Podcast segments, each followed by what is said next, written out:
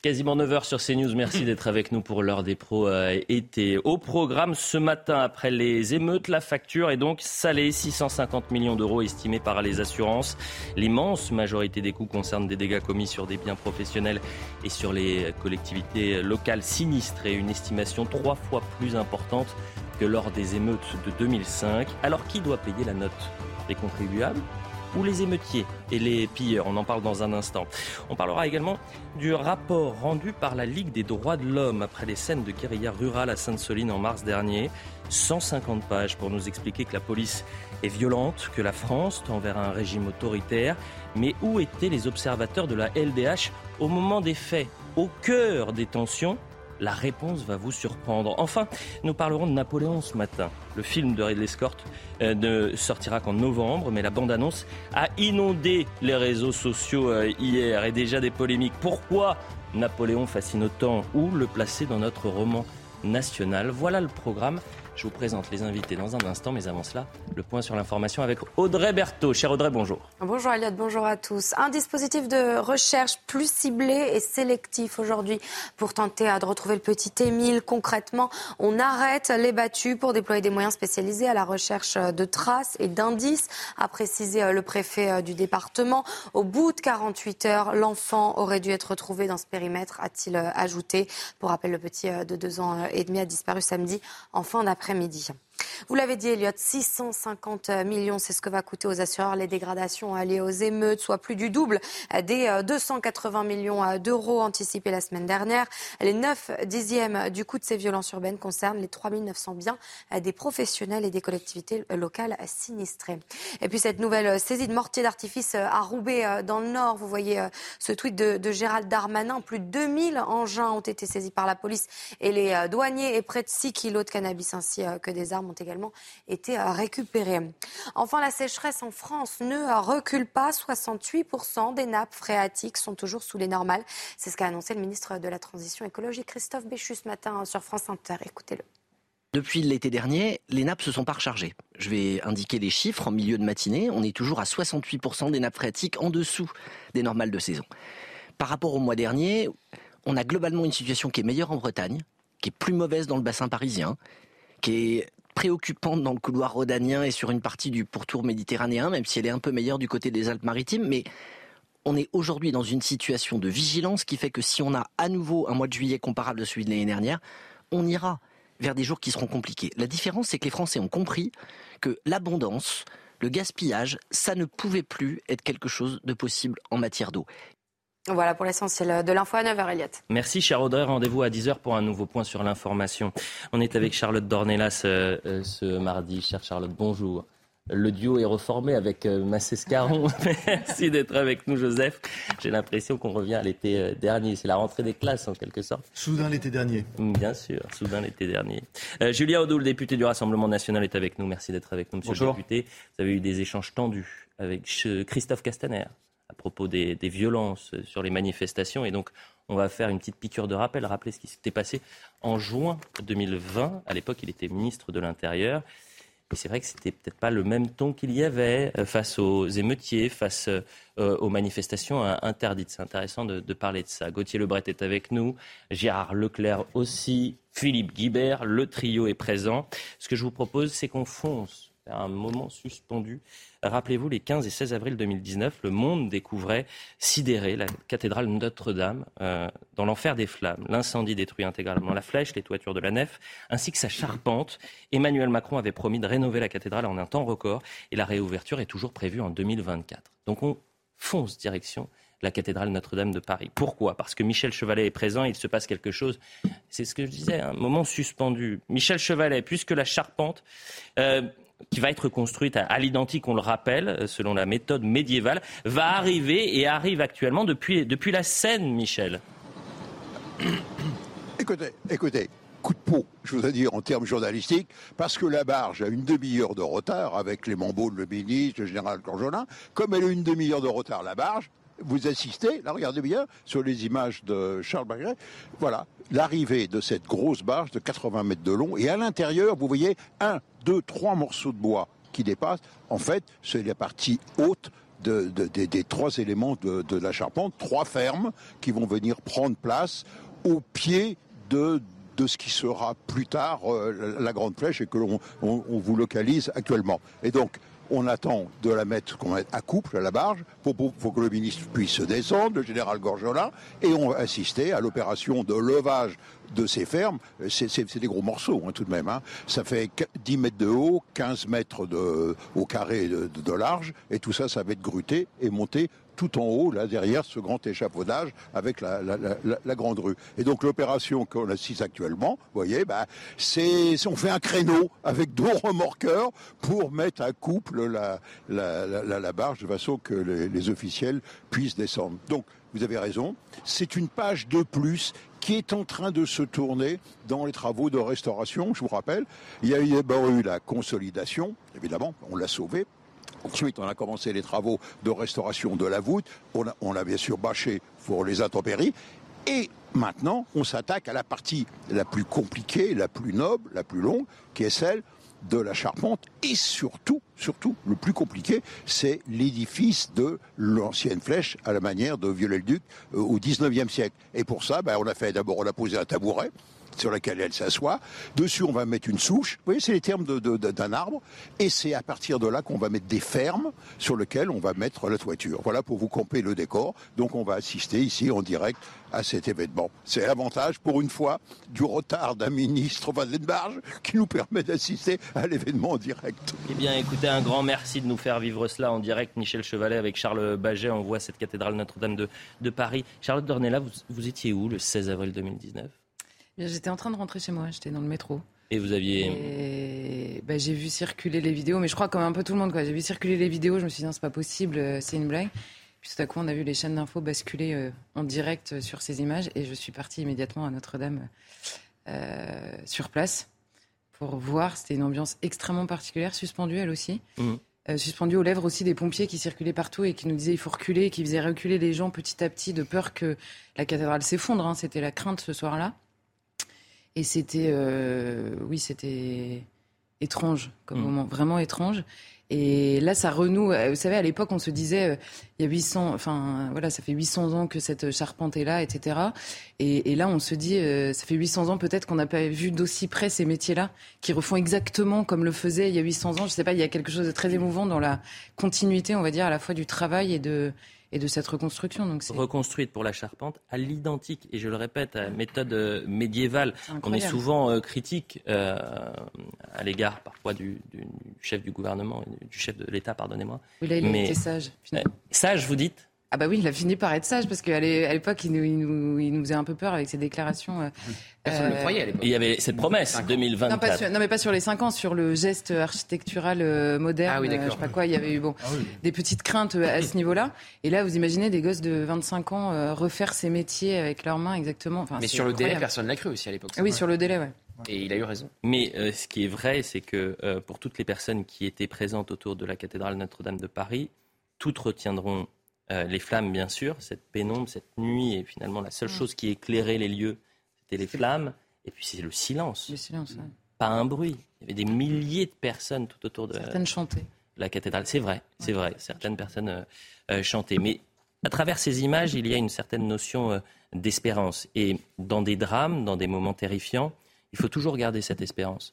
Et permettez-moi de faire ce lien avec le drame qui touche, en tous les cas, l'inquiétude qui touche Émile, c'est qu'aujourd'hui, si l'espoir est extrêmement mince, si au fil des heures, évidemment, euh, le, rationnel euh, nous inquiète, gardons l'espérance. Et je rappelle qu'Émile est disparu depuis euh, samedi après-midi dans le village du Haut-Vernay. Il est toujours introuvable. ces derniers jours, en, en, plus des 200 gendarmes, 600 bénévoles sont venus prêter main forte. Là aussi, il y a la question de solidarité, comme pour Notre-Dame avec la solidarité qu'il y avait eu. Et plus les heures défilent, plus les chances s'amenuisent. Euh, son grand-père a participé aux, recherches, donc on pense évidemment à, la famille qui est dévastée actuellement. Stéphanie Rouquier, vous êtes avec nous. Quelles sont les dernières informations dont vous disposez? Comment va se dérouler cette nouvelle journée de recherche? Mais écoutez, hier soir, une dernière battue s'est tenue sur le terrain avec les bénévoles, mais à partir d'aujourd'hui, le dispositif évolue. Le préfet et, les le procureur ont donc euh, fait un appel auprès des habitants, des bénévoles et des randonneurs pour leur dire que ce n'est plus, qu'il ne faut plus venir sur site aujourd'hui. Le site leur est euh, désormais euh, interdit car c'est la fin des battues. C'est terminé pour les battues et vous pouvez le voir derrière moi. L'ambiance est très calme. C'est très des jours précédents. Donc il n'y a plus euh, ces centaines de bénévoles sur place. Les sapeurs-pompiers euh, ont disparu du dispositif. Reste à présent une cinquantaine de gendarmes et des militaires qui viennent également d'arriver. D'ailleurs, eh j'ai pu m'entretenir avec un de ces gendarmes qui m'expliquait que à présent, eh c'était l'heure de l'enquête judiciaire, une enquête euh, qui démarrait. Et il m'a expliqué que, eh si l'enfant était encore dans cette vallée, au Auvernais ou un peu plus bas même dans la vallée, eh bien, il aurait déjà trouvé, vu les moyens importants euh, qui avaient été euh, déployés avec ces battues, avec énormément de personnes, un hélicoptère avec une caméra thermique, mais aussi des drones. Ce gendarme m'a ajouté que euh, toutes les hypothèses pour l'heure sont encore ouvertes concernant les habitants, les bénévoles, les randonneurs. Je vous le rappelle, certains jours, ils étaient plus de 200 sur place. Eh bien, ce sont des habitants qui sont très impliqués et certains m'ont expliqué qu'ils comprennent bien sûr la de ces battues, place à l'enquête. Mais certains m'ont expliqué qu'ils viendraient tout de même sur place, ici, en bas du village, pour simplement être présents et prendre des nouvelles. Écoutez, merci beaucoup Stéphanie Rouquet. Évidemment, si euh, les choses avancent euh, dans les prochaines minutes, on reviendra vers vous. On est en direct euh, avec Stéphane Clerget. Merci d'être avec nous. Vous êtes pédopsychiatre. je le disais, c'est une disparition qui est évidemment dramatique tous les Français aujourd'hui se demandent euh, où est euh, Émile, pourquoi ça prend euh, autant de temps, se, mettent à la place de cette famille qui est dévastée et qui vit dans l'inquiétude. quelles sont les, les sources d'espoir, docteur? Les sources d'espoir reposent sur le passé. Hein. Il y a quelques mois, il y a eu un tremblement de terre en Turquie et cinq jours, même six jours après, on a retrouvé euh, des enfants euh, vivants, un bébé, euh, un enfant de 5 ans qui pendant 5 jours, 6 jours n'ont pas bu, n'ont pas mangé. Donc si l'enfant est effectivement quelque part, probablement somnolent après 3 nuits, plus de, de deux journées, euh, sans accès à l'eau ni euh, aux aliments, à moins qu'il ait réussi à s'abreuver dans un ruisseau, euh, eh bien, on peut quand même conserver l'espoir malgré la température élevée, malgré le fait que c'est une région où il y a des animaux potentiellement dangereux, comme j'ai entendu dire des rapaces, voire des loups. malgré tout, le, le, passé nous invite à conserver l'espoir. Merci, docteur. Mais Aujourd'hui, il y a aussi cette sidération, c'est-à-dire que tout le monde, et j'imagine tous les grands-parents qui cet été vont accueillir euh, leurs petits-enfants, et, c'est cette, euh, cette, crainte qui gagne tous les foyers euh, aujourd'hui. Hein. Oui, mais si ce drame, justement, peut avoir une quelconque utilité, ce pourrait être celle-ci, à savoir qu'entre deux ans et cinq ans, eh bien, euh, les enfants euh, peuvent, euh, on l'a vu malheureusement, échapper, comme on dit, à la surveillance de l'entourage. Et on sait le nombre de noyades hein, qu'il y a à cet âge-là. Eh bien, les, les, les, les, départs de la maison peuvent être aussi très, très rapides. Donc, entre deux ans et cinq ans, on ne lâche pas les enfants d'un œil.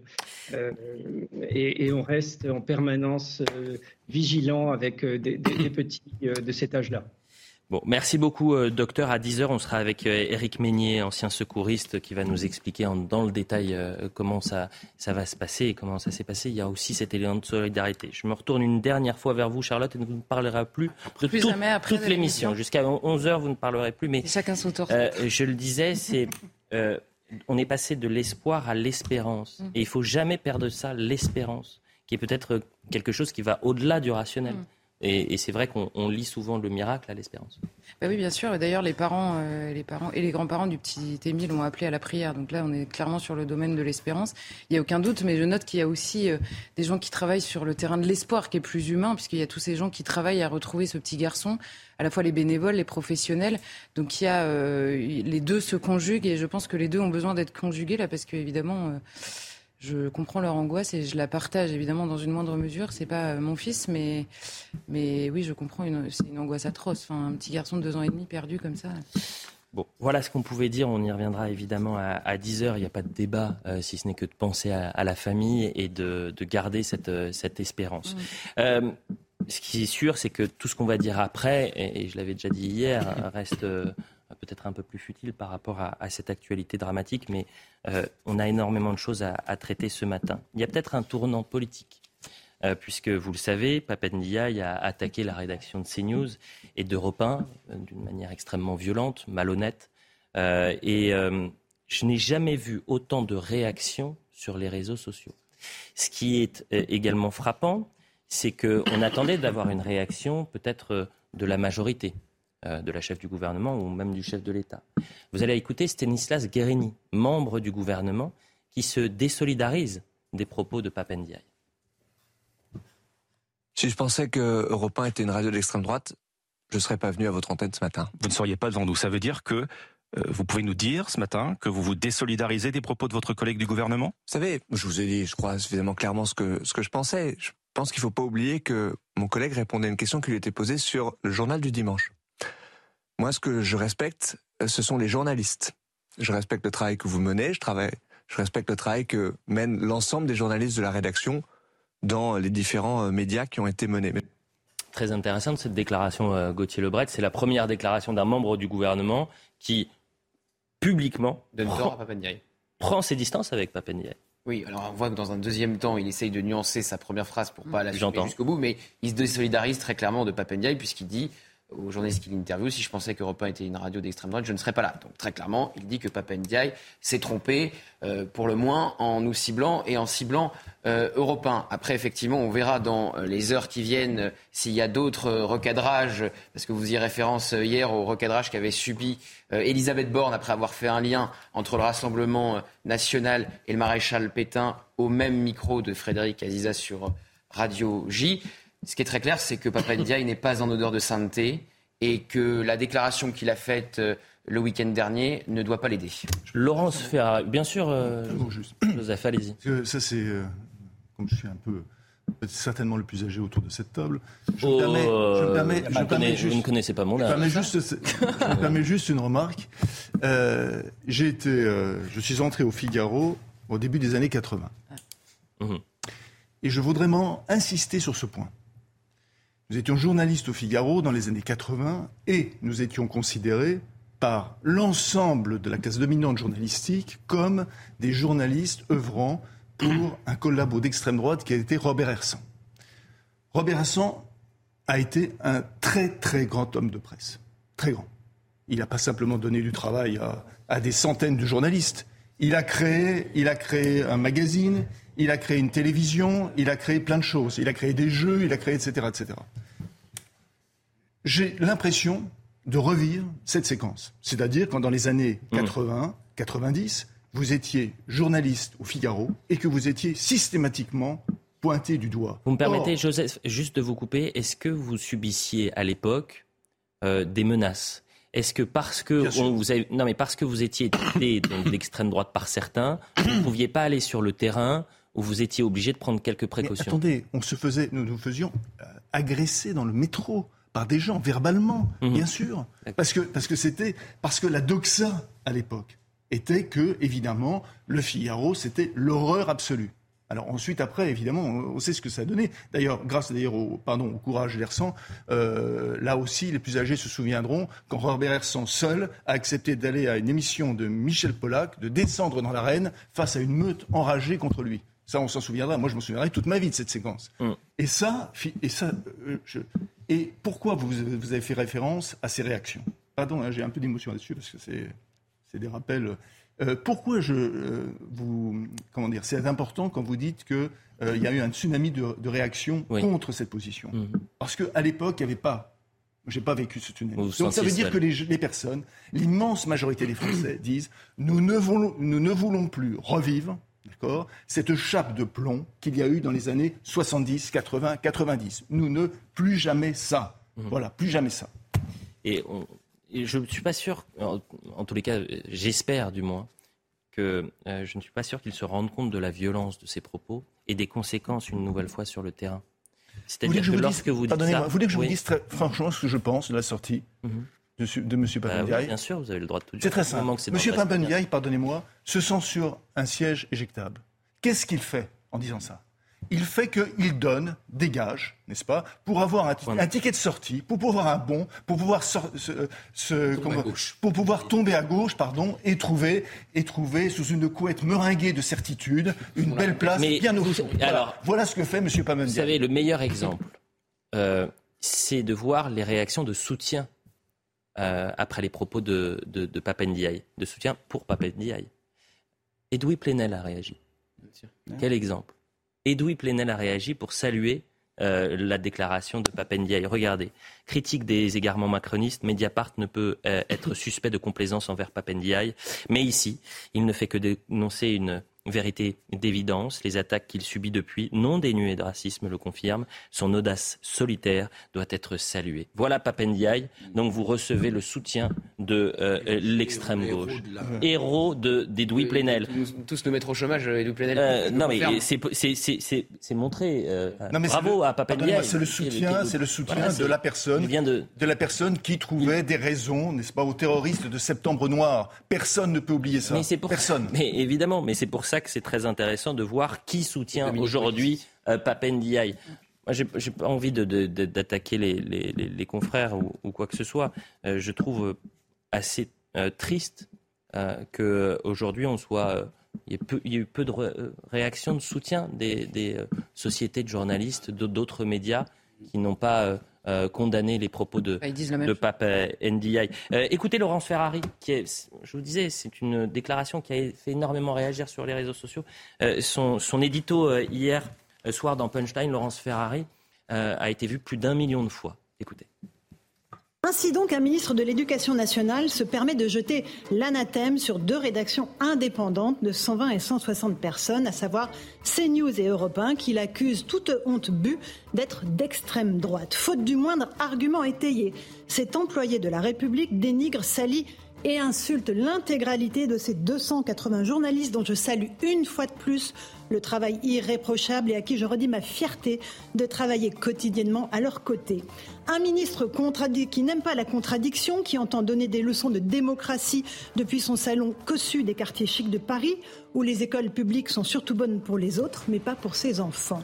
N'aurait-il pas quelques dossiers plus urgents à traiter? Par exemple, le niveau en français et en maths des élèves qui ne cessent de dégringoler, la réforme du lycée professionnel ratée. C'est Emmanuel Macron qui l'a annoncé. Les hausses de salaire pour les profs mal payés et surtout mal considérés ratées encore. Les enseignants ne sont pas dupes. Ils sont tout seuls en première ligne pas de vague.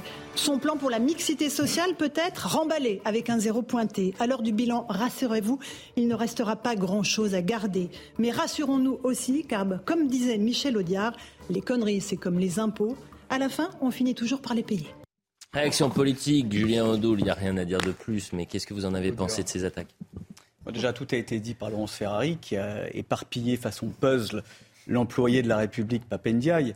Euh, moi, j'analyse son intervention euh, lamentable de la manière suivante. Euh, déjà, c'est terriblement insultant, à la fois pour vous, pour tous les journalistes d'Europe 1, de CNews, mais aussi pour les millions d'auditeurs et téléspectateurs qui sont entachés de cette infamie d'extrême droite. C'est affligeant euh, d'un point de vue de l'argumentation. C'est-à-dire qu'à aucun moment il explique pourquoi euh, euh, le groupe serait d'extrême droite, il n'y a rien derrière. Mhm. Et puis, il faut aussi s'interroger sur les indignations sélectives de ce monsieur et d'autres membres du gouvernement. Il y a quelques semaines, il y a eu des cas d'antisémitisme sur France 24, chaîne du service public. Quatre journalistes de France 24 arabophones donc ont été coupables, sont rendus coupables de tweets et de déclarations antisémites. Il n'y a eu aucun mot de M. Papendiaï, aucun mot de la ministre de la Culture, Rima Abdulmalak. On est sur le service public. Quand c'est CNews, évidemment, qui ne pense pas comme M. Papendiaï, parce qu'aujourd'hui, pourquoi on est visé et taxé d'extrême droite? Parce qu'on a des idées différentes. Or, en démocratie, il y a un principe qui est celui, déjà, de la liberté d'expression, du hmm. pluralisme des médias. Et ah. euh, cette déclaration, qui évidemment sonne comme j'allais dire, une, bouée de sauvetage, comme le disait Joseph, pour aller chercher évidemment un, asile ailleurs. Alors peut-être sur Mediapart. le tweet d'Edoui Plenen, c'est un peu l'éloge de l'extrême gauche au wokisme. Voilà, c'est la convergence des haines et c'est la convergence aussi d'une certaine vision des médias qui est totalitaire. Alors, euh, comme à l'Assemblée nationale et dans l'hémicycle, on, a moins de deux minutes euh, lorsqu'on prend la parole, euh, Julien Odoul, sur ce plateau. La publicité, on revient dans un instant. Ce que je vous propose après la publicité, c'est qu'on revienne sur ce chiffre. 650 millions d'euros. Voilà la note et la facture après les, les émeutes. C'est trois fois plus qu'en 2005, en trois fois moins de temps.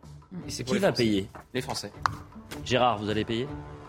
Tout le monde pas le choix. Bah, est-ce qu'on n'a pas le choix Ça va être. Bah non, ça va être une vraie, une vraie question. Est-ce que c'est aux pilleurs Est-ce que c'est aux casseurs de payer? Si on attend que les pilleurs payent, on va attendre. La pub, à tout de suite.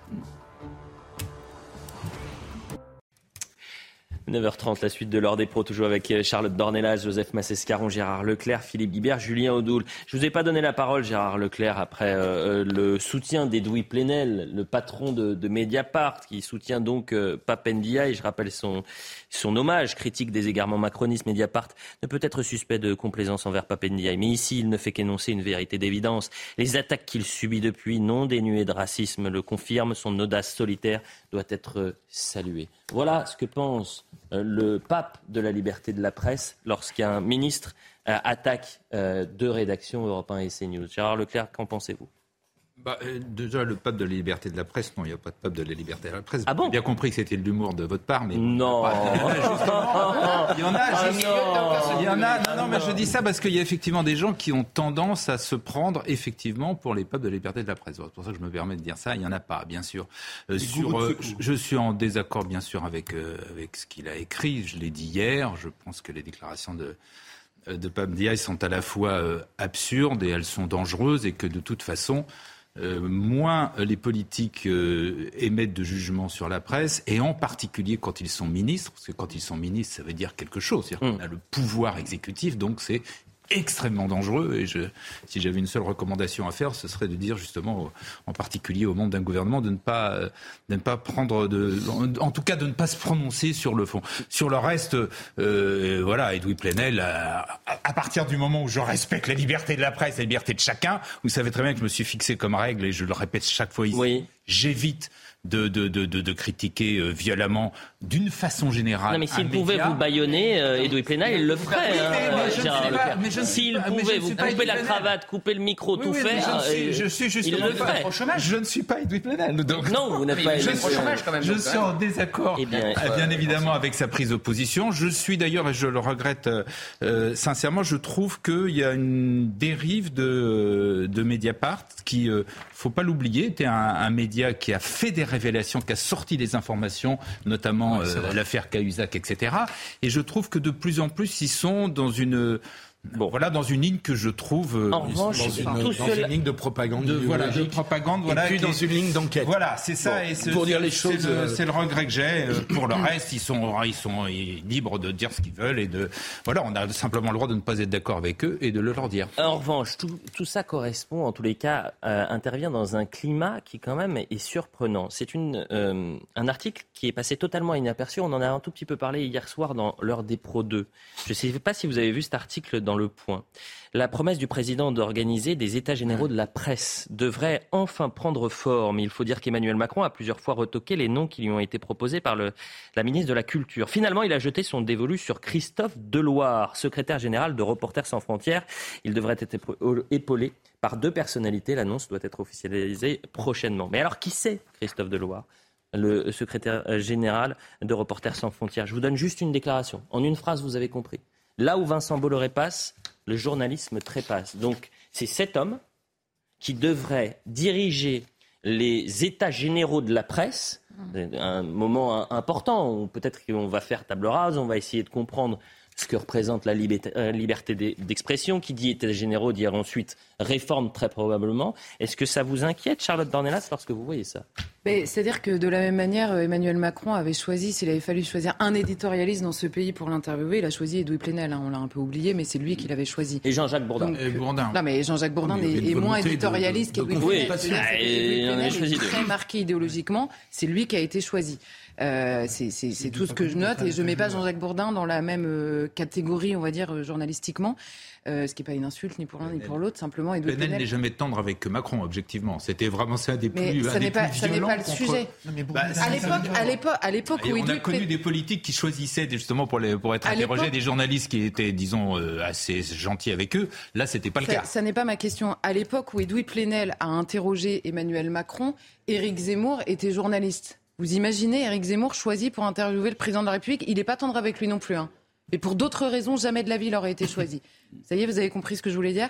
C'est formidable. Maintenant, la question, c'est mais non, mais parce que c'est en fait, ambiance le mardi matin, mais non, mais c'est exactement le fond du problème.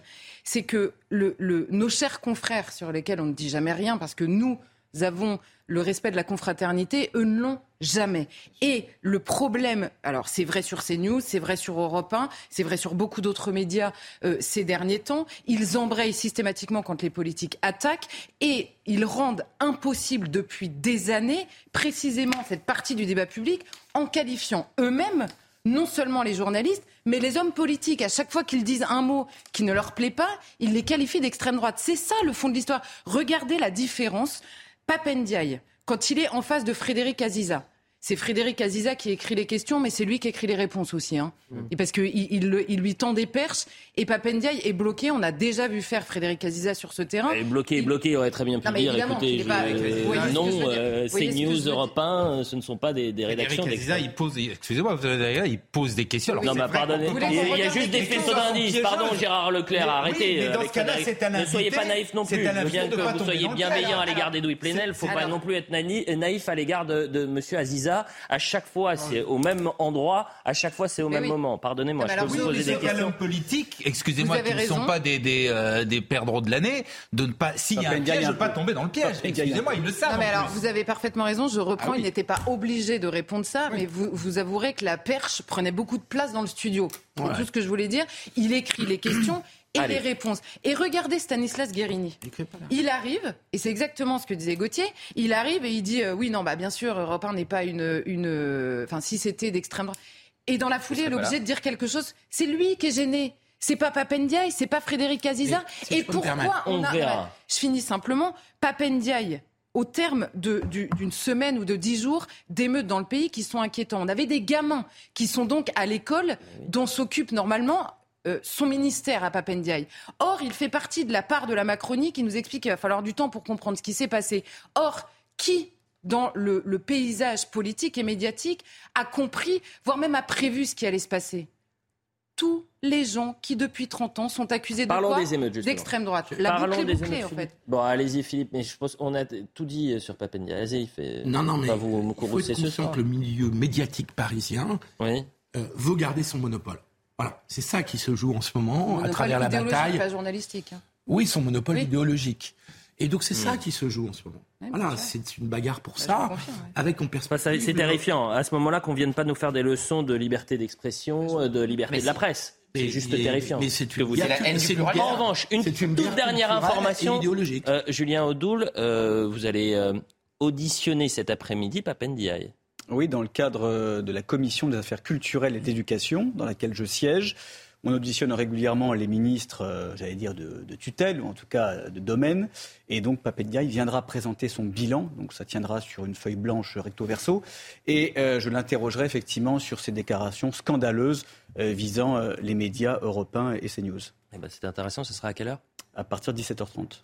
Euh, à faire, à, suivre. Avançons, euh, si vous me permettez. Mais je pense, moi, je, ce qu'on disait déjà hier, en fait, on pense aux enfants harcelés, aux parents euh, qui aujourd'hui ne savent pas comment faire, aux professeurs euh, qui sont sans moyens, aux directeurs d'établissements qui vont avoir à faire euh, euh, avec 3000, 3000 professeurs en moins à la rentrée. Voilà les priorités de, de Papendiaï. Et j'aurais préféré ouvrir cette émission en, en parlant de ces, ces mesures d'urgence qui ont été prises par le ministre de l'Éducation nationale. Passons et parlons des émeutes à présent. Rudy Mana est en direct avec nous. Merci d'être présent, Rudy Mana. Alors, je voulais vous avoir ce matin et je vous ai pris un peu en urgence parce que euh, Éric Zemmour a, eu une déclaration euh, concernant les émeutes en disant, euh, évidemment, il y avait la police qui était intervenue, qui était sur le terrain, mais ce qui a permis de calmer les émeutiers, ce sont les dealers et les imams. On l'écoute et vous allez me dire ce que vous en pensez juste après. Ce sont les dealers et les imams qui ont euh, sifflé la fin de la récréation. Les dealers, oui, oui. Les dealers et les il faut imams vous renseigner. Vous savez, vous êtes journaliste, Apolline de Malherbe. Oui, comme vous d'ailleurs, bah, vous l'étiez. Voilà, exactement. Donc moi, je continue mais, à Mais moi, j'ai vu aussi les, les forces de l'ordre. j'ai reçu le maire ah, de la Île et Rose, par exemple, ah, qui disait que les forces de l'ordre avaient été très présentes. Non, pour vous, c'est les dealers Attendez. et les imams. Ah oui, ne mélangez pas tout. Les forces de l'ordre, évidemment, ont été très présentes. Même elles ont été engagées comme jamais. 45 000 euh, policiers. Mais ça ne veut pas dire que ce sont les policiers qui ont rétabli l'ordre. Vous voyez, il y a une différence. Euh, ils ont été au contraire submergés. Ils ont été euh, souvent, parfois, bastonnés, dominés, parce qu'il y avait, ils étaient, les émeutiers étaient en surnombre. On reviendra d'ailleurs sur les statistiques données par le, le ministère de l'Intérieur. Et puis, il y avait en plus des consignes de ce ministère de l'Intérieur de ne pas aller au contact, d'éviter tout contact avec les émeutiers. Donc moi je pense... Le premier jour, hein Rudy Mana, j'avais besoin de votre éclairage ce matin. Est-ce que euh, euh, du côté de Marseille, par exemple, euh, les, les, dealers et les imams ont, participé au retour au calme? Oui, alors bonjour à vous tous. Déjà, très clairement, les, dealers ont eu un rôle à jouer, mais je pense qu'il y a eu trois phénomènes. Le premier, c'est que Déjà, pour les grandes villes, ils ont, euh, ils ont tous les centres-villes. Euh, vu qu'il n'y avait plus aucun commerce à piller, ben, vous savez quoi, il n'y avait plus de possibilités. Donc, ils se sont rabattus, je parle de l'exemple de Marseille, ils se sont rabattus sur les quartiers nord.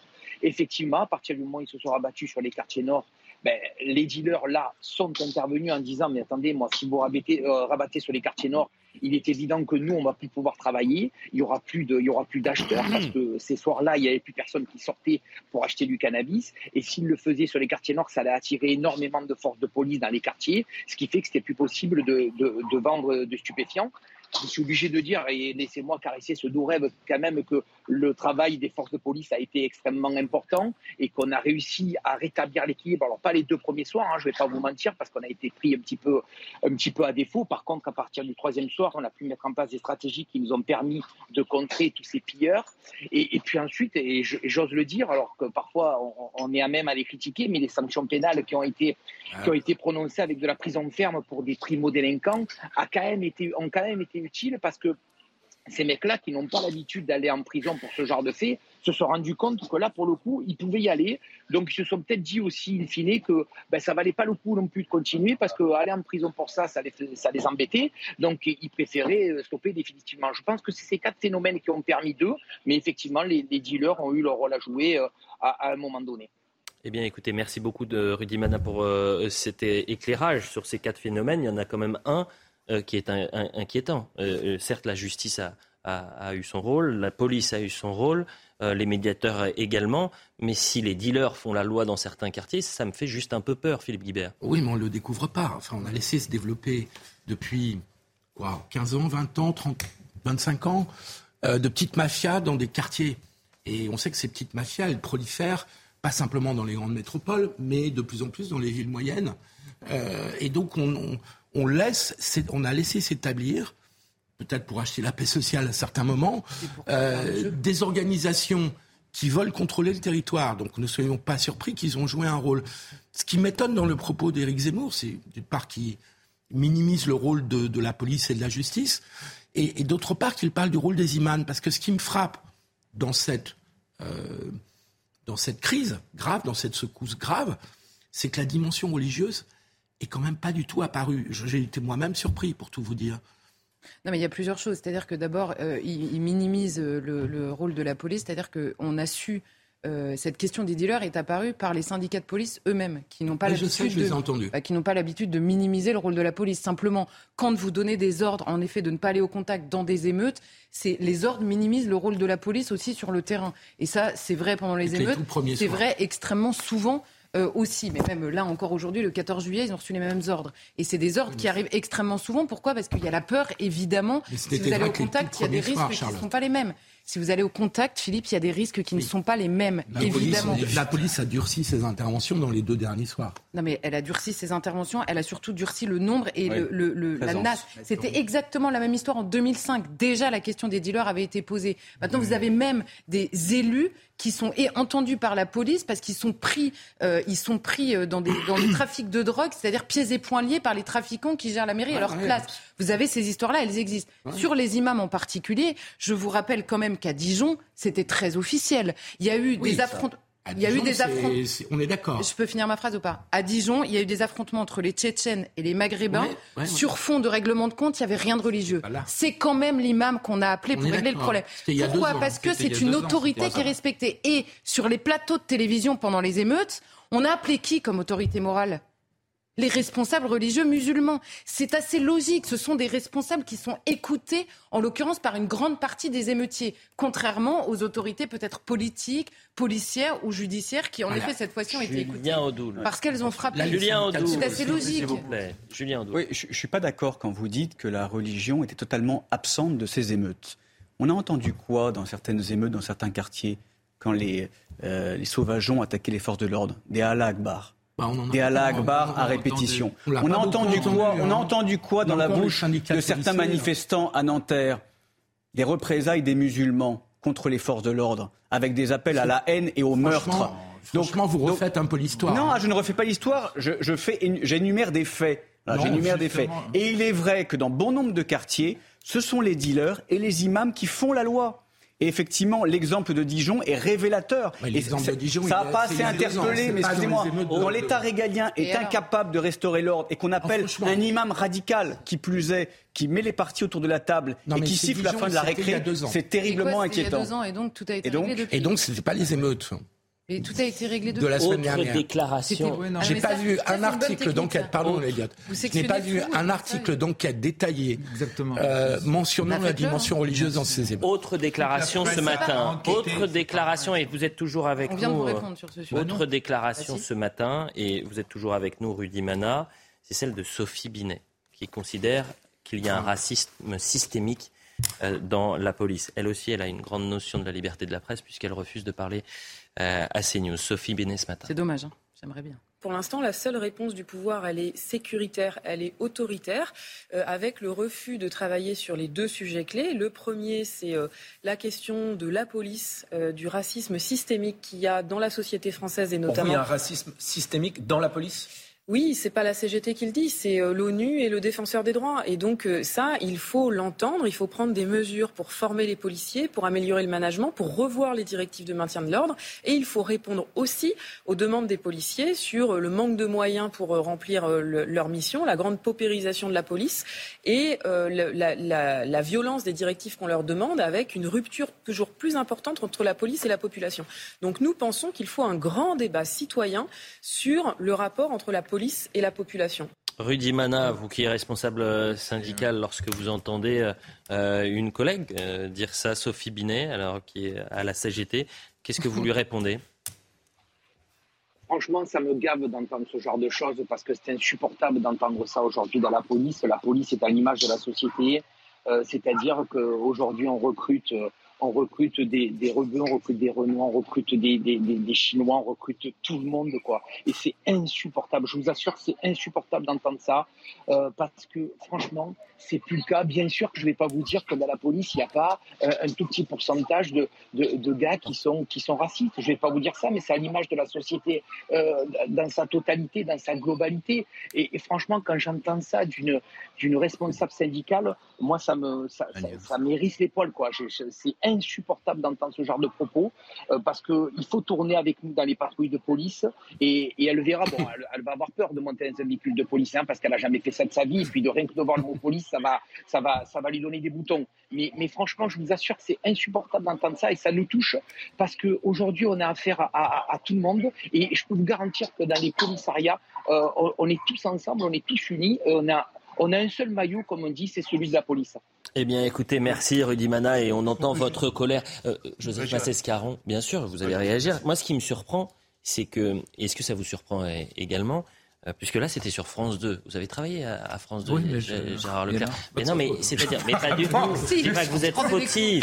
Ce que je veux dire, c'est que vous avez une responsable syndicale qui attaque violemment la police en disant il y a un racisme systémique. Est-ce que vous reprenez ou pas la personne qui est interviewée en disant mais comment ah vous pouvez dire une chose pareille Il l'a fait un petit peu. il y a un racisme ah, systémique point d'interrogation. J'ai pas vu l'interview intégrale, donc je sais pas comment a, réalisé, a réagi le journaliste. Simplement, ce que je, la seule chose que je veux dire, c'est qu'on on voit de voir deux, on vient de voir deux déclarations qui, dans les deux cas, que ce soit celle de Zemmour, que ce soit celle de Madame Binet, c'est le même principe, c'est-à-dire ils collent leurs a priori idéologiques sur une réalité sans apporter la moindre preuve. Moi, je veux bien qu'on dise que euh, les imams, etc., on a, comme, l'a dit euh, euh, Paul tout à fait, de toute façon, Philippe, pardon, tout à fait ah, juste, parce qu'il y a également Paul Guibert. Euh, Paul, Philippe. je veux dire, tout ça, c'est trop facile, c'est trop facile comme ça de dire des trucs sans, sans l'étayer. Madame Inès, c'est pareil. Qu'il y ait, qu'il y ait pu avoir, et qu'il y ait, qu'il y ait pu avoir bien évidemment des dérapages, des bavures, des, même certaines actions de policiers avec, avec du, comme dans toute la société. Je constate deux choses. Qu'il y a un racisme systémique, c'est scandaleux. Je constate deux choses, c'est que vous ne répondez pas sur ah bah si, non, attendez, vous ne répondez pas quand le journaliste, est-ce que vous reprenez ou pas une personne qui dit il y a un racisme systémique dans la, dans la police sur France Télévisions avec des millions de téléspectateurs Et la deuxième chose, pardonnez-moi, quand euh, euh, Éric Zemmour dit cela, la première chose qu'on fait, c'est qu'on appelle Rudy Mana pour savoir si oui ou non les dealers euh, ont signé la fin de la récré. Et il a répondu oui. Donc c'est pas d'idéologie. Mais sauf que vous dites que c'est l'idéologie. C'est l'idéologie d'Éric Zemmour. C'est-à-dire qu'il cale son idéologie ah, sur, les dealers. Il a répondu oui, pas sur les imams. Hein. pas, sur les imams. Et sur les dealers, il a commencé par dire que la première raison, c'est d'abord la police et la justice qui ont, qui ont, qui ont, mis fin à ces, à ces, à ces, violences. C'est pas d'abord les dealers. Joseph Massescaron, s'il vous bah, Juste un point. Pardon, parce que je vais, je vais paraître arrogant. Moi, ce qui m'ennuie, c'est l'absence de culture journalistique. Pourquoi l'absence de culture journalistique? Parce que la notion même de racisme, de racisme systémique, c'est une, nation, c'est une notion pardon, qui est née aux États-Unis à la fin du 19e siècle. Cette notion a été théorisée, elle a été popularisée aux États-Unis pour une raison très simple. Oui, il y a, il y a aux États-Unis un racisme anti-noir. C'est indiscutable. C'est indiscutable. C'est quelque chose d'indiscutable.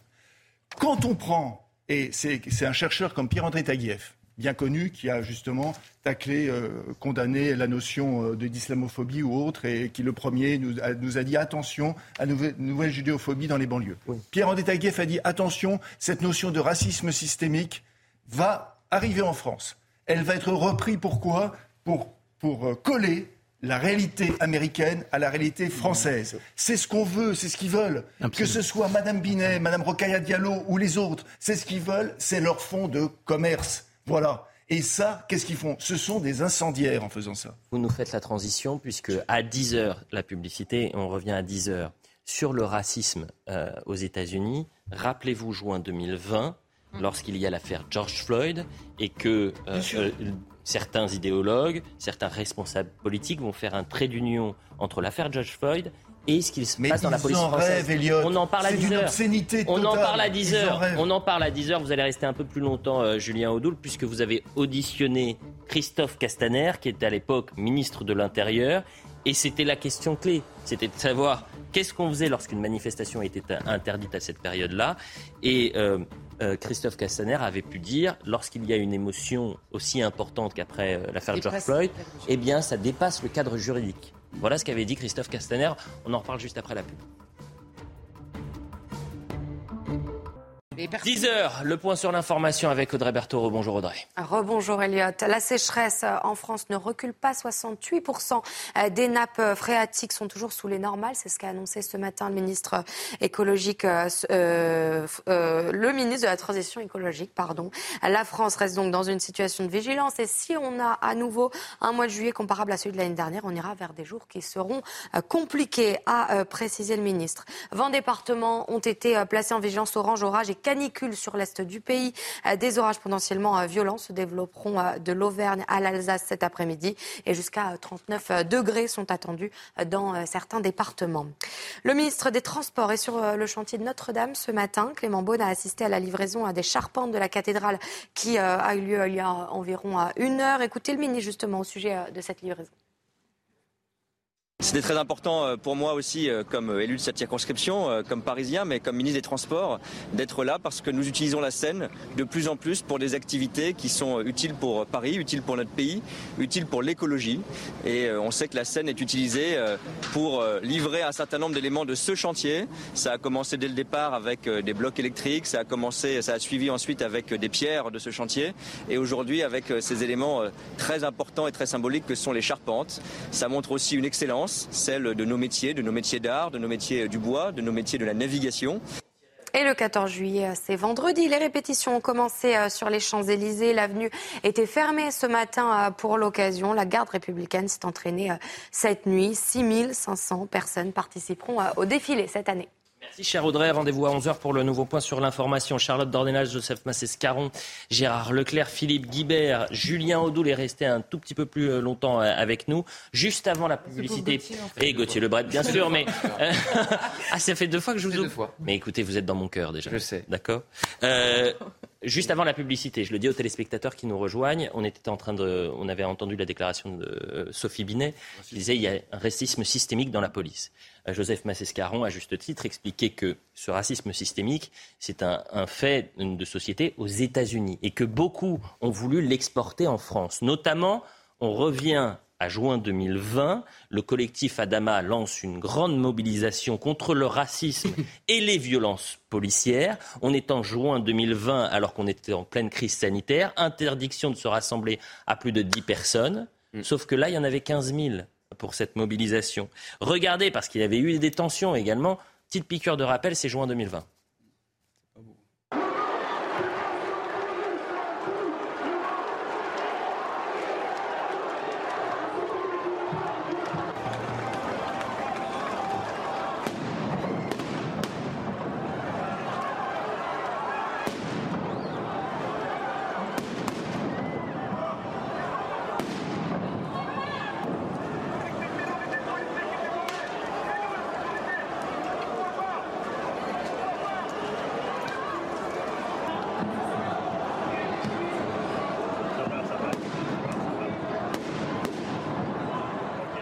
Et qu'avait dit à l'époque Christophe Castaner, qui était ministre de l'Intérieur Je crois que l'émotion mondiale, qui est une émotion saine sur ce sujet, dépasse au fond les règles juridiques qui s'appliquent. Il faut comprendre que cette émotion-là, qui est une émotion forte, positive, puisse être soutenue. C'est-à-dire qu'à l'émotion, dépasse donc le cadre juridique. Et on comprend mieux pourquoi samedi dernier, alors que la manifestation était interdite, alors certes il y avait 15 fois moins de monde euh, qu'en en 2020, mais le collectif Adama se dit interdite ou pas, moi je la fais la manifestation, c'est pas mon problème. Julien Audoul, vous êtes resté parce que vous avez auditionné Christophe Castaner, et voilà ce que vous lui avez dit, c'était hier. Nous parlons dans cette commission d'enquête de manifestations interdites et pourtant autorisées, euh, c'est-à-dire euh, que la loi n'est pas respectée, c'est-à-dire que l'autorité administrative est euh, violée. et c'est vrai que tout est parti de cette fameuse manifestation de juin 2020. donc vous avez parlé d'émotion internationale, vous avez eu cette phrase malheureuse, l'émotion dépasse les règles juridiques. et c'est vrai que si on part de ce postulat-là, tout est possible. Toutes les infractions sont possibles. C'est la porte ouverte à tout et n'importe quoi. Et euh, finalement, ça exonère euh, tout citoyen d'une responsabilité et surtout du respect élémentaire de la loi de la République. Et sur ces manifestations, d'ailleurs, que vous avez un peu balayées avec beaucoup de légèreté, en disant que c'était des jeunes, en disant que c'était à, la suite euh, du meurtre de George Le Floyd. Euh, vous avez tout à l'heure été ému des slogans Tout le monde déteste la police. Je vous invite à euh, revoir les vidéos de cette fameuse manifestation où des milliers de personnes scandaient tout le monde déteste la police. Je ne vous ai pas entendu vous en offusquer à l'époque. Et où d'ailleurs, où ce n'était pas de simples jeunes qui manifestaient, mais le comité Traoré, bien organisé, pour cracher, comme il le fait régulièrement, sur les forces de l'ordre et les serviteurs euh, de la République. Passe d'armes donc hier à l'Assemblée. Christophe Castaner qui vous répond. On l'écoute et on en débat juste après. Euh, je reprends volonté au mot manifestation interdite et pourtant autorisée. Vous avez à la fois un problème de droit et à la fois un problème de mémoire. Un problème de droit, c'est que cette formule ne veut strictement rien dire, parce qu'à aucun moment cette manifestation a été autorisée. Par contre, un ministre de l'Intérieur est confronté à une question simple. Peut-il l'empêcher? Quand vous avez 30 000 personnes qui viennent sur une manifestation, vous pouvez décider de faire appel à l'armée, vous pouvez décider euh, d'encercler Paris, de couper le périphérique et d'imaginer des moyens absolument exceptionnels pour l'empêcher. Ou alors, vous pouvez chercher à avoir une réponse proportionnée qui prend en compte l'émotion du moment et l'émotion de la jeunesse. Et dans cette émotion du moment, il y avait aussi la sortie du confinement. Je l'ai abordé tout à l'heure, vous semblez ne pas l'avoir entendu, euh, mais ça faisait partie des éléments de contexte. Et je pense que l'intelligence politique, n'est pas de s'appuyer sur une doctrine ou sur un dogme, mais c'est au contraire de prendre en compte les éléments factuels d'une situation et de donner le bon ordre. Alors, euh, c'est très intéressant parce qu'on voit là, euh, finalement, toute la difficulté euh, que pourrait avoir un ministre de l'Intérieur face à une émotion. Oui, mais là, et une, définition de l'intelligence politique. Christophe Castaner se moque de nous, hein, parce qu'il faut préciser une chose. D'abord, un, l'émotion des enfants qui avaient envie d'enterrer leur mère pendant le Covid. Tout le monde s'est assis dessus. Hein. une émotion ah, c'était une émotion un peu plus positive. Parce que c'était ça. La manif était interdite en raison des règles sanitaires. Excusez-moi, c'était ça le contexte. raison de dire qu'il y avait une, on était en période de. La deuxième chose, la deuxième chose, il nous explique qu'il explique qu'elle n'était pas euh, interdite, mais qu'en tant que ministre de l'Intérieur, comment il fait pour l'empêcher C'était pas ça le sujet. Quand il a dit l'émotion dépasse le cadre juridique, Christophe Castaner était en train d'expliquer qu'il ne poursuivrait pas Assa Traoré qui organisait la manif interdite. Donc c'est pas la question de comment je fais pour empêcher des gens de venir. C'était pas ça. C'est qu'il a expliqué qu'il ne la poursuivrait qu'il était interrogé par Julien oui, oui, mais ça fait une petite différence. Personne ne lui dit comment ça vous avez pas empêché les gens de venir physiquement. C'est pas ça la question, c'est qu'il expliquait qu'il ne la poursuivrait pas parce que son émotion était positive. Par ailleurs, l'émotion d'Assa Traoré à l'époque, c'était de la pure manipulation de quelque chose qui, en effet, s'était passé aux États-Unis, qu'elle a voulu rapprocher à ce qui se passait en France. Donc non, l'émotion n'était même pas positive, elle était manipulée. Donc de bout en bout, il se moque de nous si je peux juste préciser, la récupération scandaleuse par cette imposture qu'est la famille Traoré, je suis d'accord avec vous. Bah, Il y a eu une émotion à l'époque de gens. Oui, mais là, là Christophe Castaner parlait de la manif Traoré. Instrumentalisée. C'était une émotion instrumentalisée. L'émotion n'a pas été instrumentalisée. Il y a eu une émotion tout à fait réelle au moment de, l'affaire George Floyd. Il faut se rappeler les Elle a été récupérée par l'imposture Traoré. mais là, Christophe Castaner ne parle que de ça, donc parlons de ça aussi. Non, récupérer. Non, mais il faut se rappeler, récupérer à la fois par l'extrême gauche, par euh, Jean-Luc Mélenchon, opportunément, récupéré aussi par des starlettes du showbiz comme Madame Camélia Jordana, qui allait sur les plateaux pour dire que la police massacrait, que la police massacrait des hommes et des femmes en raison de la couleur de leur peau. Mais il, faut, il faut se rappeler la violence des propos. Et ça, pour M. Castaner, qui était ministre de l'Intérieur, c'était de l'émotion positive. Et ce qui est terrible dans sa déclaration, et ce qui est terrible aussi dans le bilan, qui est peut-être le pire pour un ministre de l'Intérieur de la Ve République, c'est l'impuissance publique. C'est-à-dire, on ne peut rien faire. Pas le... Tout est possible. Mais bien sûr que si.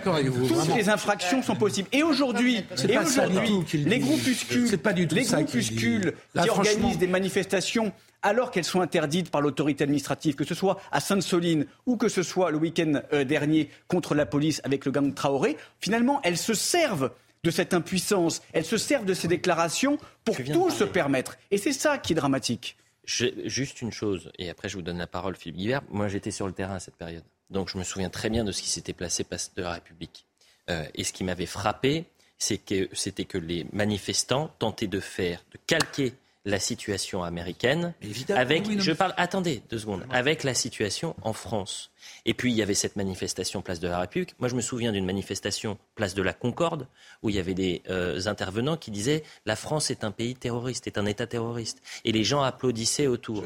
Euh, et vous aviez les journalistes qui se disaient c'est une manifestation parce que c'est la même, c'est dans le même temps. C'est les manifestations contre le racisme et les violences policières, ou les manifestations en hommage à, George Floyd. Et vous aviez les journalistes qui, sur le terrain, disaient la manifestation est pacifique, se passe dans le calme, et ne relatez pas ce qui était dit par les intervenants. Je voulais juste faire la séparation entre une émotion qui a été générale au moment de George Floyd et qui dépassait de loin l'extrême gauche, et puis la manifestation telle qu'elle s'est déroulée. Et je voulais d'autre part dire que Castaner n'a pas entièrement tort sur le fait qu'à un moment donné, quand vous êtes ministre, euh, vous pouvez pas, vous avez le droit pour vous, Mais à ce moment-là, qu'est-ce que vous faites du droit Et est-ce que vous dégagez par la force Ah, je peux juste terminer ma phrase. Est-ce que vous dégagez par la force une manifestation Mais c'est ce qui a pardonnez-moi pour Lola, pour Lola, la manifestation. Mais quel rapport avec Lola Ou les manifestations des généraux en colère quand ils ont voulu se mobiliser euh, en juin, ils les ont empêchés. Ils ont été interdits de manifester. Donc ce que dit Castaner, j'ai 15 000 Et elle a eu le pardonnez-moi pour Lola. Castaner est juste, c'est-à-dire qu'à un moment donné, juridiquement c'est vrai, pour la manifestation Lola, et je retire ce que j'ai dit. faites pour virer 15 000 personnes Soit je parle chinois, soit vous n'écoutez pas ce qu'on dit en fait. Je suis en train de, vous expliquer. ça va, Charlotte, calme. Excusez-moi, excusez-moi. On a, le droit de pas être d'accord avec vous. Non, c'est pas du tout. Non, je suis désolée, c'est pas une question de pas être d'accord en fait. Non, mais vous pouvez rigoler tant que vous voulez. C'est pas une question de vous opposer des arguments. Euh, vous savez pourquoi Vous savez pourquoi Parce que là, ça n'est pas un argument. Ah Personne. Ah, bah oui, je vais vous expliquer pourquoi. Je vais le redire. Ah. Personne n'a expliqué à Christophe Castaner. Personne n'a reproché là, en l'occurrence, dans ce qui se passe, de n'avoir pas empêché 15 000 personnes d'arriver. On lui reproche d'avoir dit l'émotion dépasse le droit et c'est la raison pour laquelle je ne poursuivrai pas Assa Traoré. C'est ça qu'il avait dit. Vous voyez bien que c'est deux choses différentes. Vous voyez bien que votre argument ne tient pas. On ne parle pas de la même chose. Une interpellation bon. Julien Audoul portait aussi là-dessus. Ah, mais c'est pour quand même, pardonnez-moi, c'est pour ça que évidemment euh, le comité Traoré a cru évidemment totalement ah légitime. non mais qui pouvait manifester samedi. Mais évidemment, George Floyd, l'affaire George Floyd a provoqué une vague d'indignation dans le monde entier, dans d'autres pays européens. Donc c'était pas seulement, c'est pas là, c'est pas ah, euh, Mélenchon et Assad Traoré. Alors qu'en France, qui est une récupération bien évidemment. Ah, mais comme toujours, il y a toujours des récupérations. La différence, Joseph, Joseph, Joseph s'il vous plaît, la différence, bah c'est que cette fois-ci, il y a une procédure qui est engagée contre Assa Traoré parce qu'il y a cette euh, manifestation qui est interdite. Et c'est la première fois, donc on va voir, et euh, elle risque des sanctions, donc euh, pénales. attendez, attendons, attendons les sanctions pénales. 14 hein. juillet. Pardonnez-moi, j'attends vraiment les sanctions pénales. Maintenant, quand on est ministre de l'Intérieur, considérez que la police, c'est vraiment de la chair à manif parce que c'est vraiment ça. Vous voyez, mais si, attendez, soyez honnête deux secondes. Soyez honnête deux secondes. Si on considère que l'émotion justifie tout, attendez, vous avez vu la violence, vous avez vu les personnes. Moi, j'habitais président de la République, j'ai la République à l'époque. Donc je peux vous dire que oui, on considère aujourd'hui que d'autant plus que la police, on, leur dit, n'allez pas au contact. N'allez pas au contact, bien sûr, mais c'est eux qui vont au contact. La police ne peut pas être la chair à manif. Quand vous êtes ministre de l'Intérieur, ce n'est pas possible. En un mot, en un mot. je rappelle aussi une déclaration de Christophe Castaner qui avait fait couler beaucoup d'encre à l'époque où il avait dit qu'il était prêt à mettre un, genou, à, terre. Et je l'ai dit tout à l'heure, mais je ne sais pas si on l'a entendu. Il y a une grande différence euh, aujourd'hui par rapport à l'époque, c'est la présence de députés écharpe tricolore euh, dans ces manifestations. Et c'est aussi une différence, par exemple, avec les émeutes de 2005. En 2005, il n'y avait pas de soutien politique. Là, il y a eu un soutien très clair de la France insoumise. Mais c'est pour ça qu'on a pris le temps de revenir sur 2020, euh, parce que finalement, tout est lié. Euh, si l'émotion dépasse le juridique, à ce moment-là, on peut comprendre les émeutes. Si l'émotion... Ben si, pardonnez-moi, si l'émotion dépasse le juridique, à ce moment-là, on peut accepter des manifestations interdites. C'est pas le sujet si du débat. On peut dépasser. Si l'émotion dépasse, si mon émotion, ah, si l'émotion dépasse la loi, à ce moment-là, on accepte et on subit les manifestations qui sont les manifestations qui sont interdites. Les émeutes. Parlons des émeutes à présent. S'il vous plaît, avançons. La facture qui grimpe ah, à 650 millions. C'est le chiffre. On va vous remercier, Julien Audoul. Merci beaucoup euh, d'avoir été présent. Et puis, un peu plus euh, tard dans l'émission, Éric Meunier va nous rejoindre, ancien secouriste, et qui va nous parler des recherches concernant euh, Émile. Mais Parlons à présent des émeutes. La facture grimpe à 650 millions pour les assureurs, soit le double anticipé la semaine dernière. 90% du coût concerne euh, les biens de professionnels et des collectivités locales sinistrées. Alors ces 650 millions, qui va payer? Bah nous. C'est nous ou c'est les casseurs, les pilleurs? Ah, Clémence Barbier, on se pose la question juste après. Marseille, Lyon ou Paris, dans toutes ces grandes villes, des dizaines de commerces pillés, des bâtiments municipaux saccagés lors des émeutes qui ont suivi la mort de Naël. Coût de ces dégradations aux assurances, 650 millions d'euros, soit plus du double des 280 millions d'euros anticipés la semaine dernière. Selon la Fédération France Assureur, 3900 biens des professionnels et des collectivités locales ont été touchés. Au total, la fédération décompte 11 300 déclarations de sinistres liés aux violences. Une situation alarmante notamment pour les commerçants qui avait poussé Bruno Le Maire à réagir auprès des assureurs.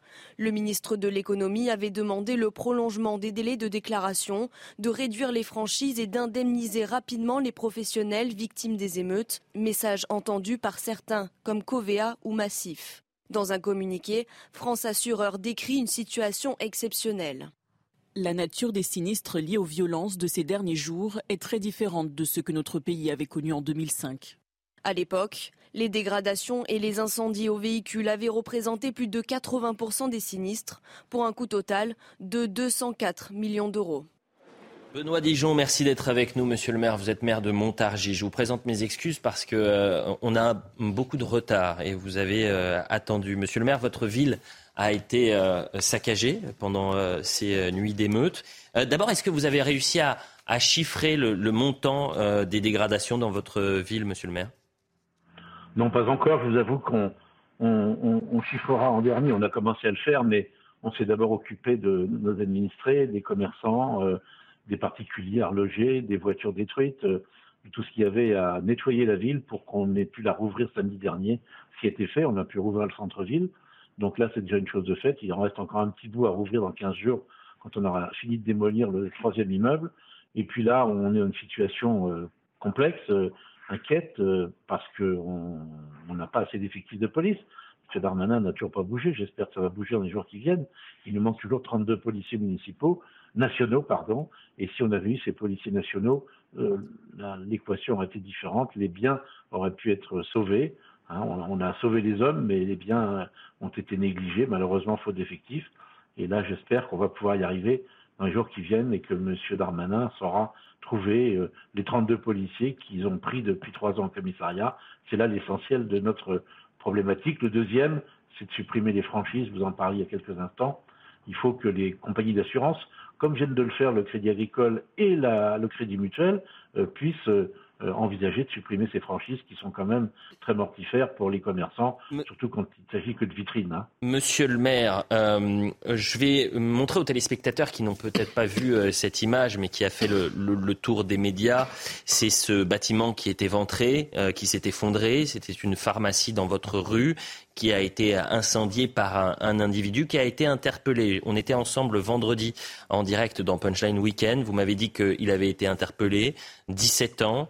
Euh, étranger. Vous connaissez euh, la, famille. Est-ce que cet homme euh, aujourd'hui est entre guillemets derrière les, barreaux? Est-ce qu'il a été placé en détention provisoire? Oui, oui. le jeune a été arrêté par la police judiciaire et il a reconnu d'ailleurs les faits.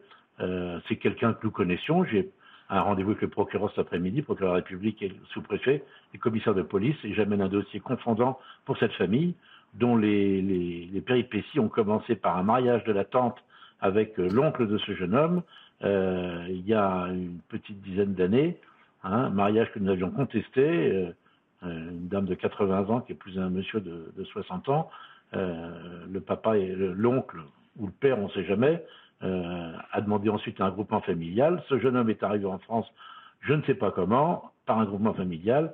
Est-ce que c'est son père ou son oncle? Je ne sais pas, mais tout ça, on va l'éclaircir. Enfin, il y a des, points d'interrogation. Le jeune a été confondu de nombreuses fois pour des, des problèmes sur les points de deal, et on ne peut pas laisser passer ça. C'est là que nous avons un problème avec les officiers de police judiciaire qui ne qui sont pas suffisamment nombreux au commissariat pour mettre les, les dossiers en état pour les présenter auprès du procureur de la République. Et c'est là que le bas blesse ici. On est obligé de lâcher certaines procédures, faute d'effectifs au commissariat.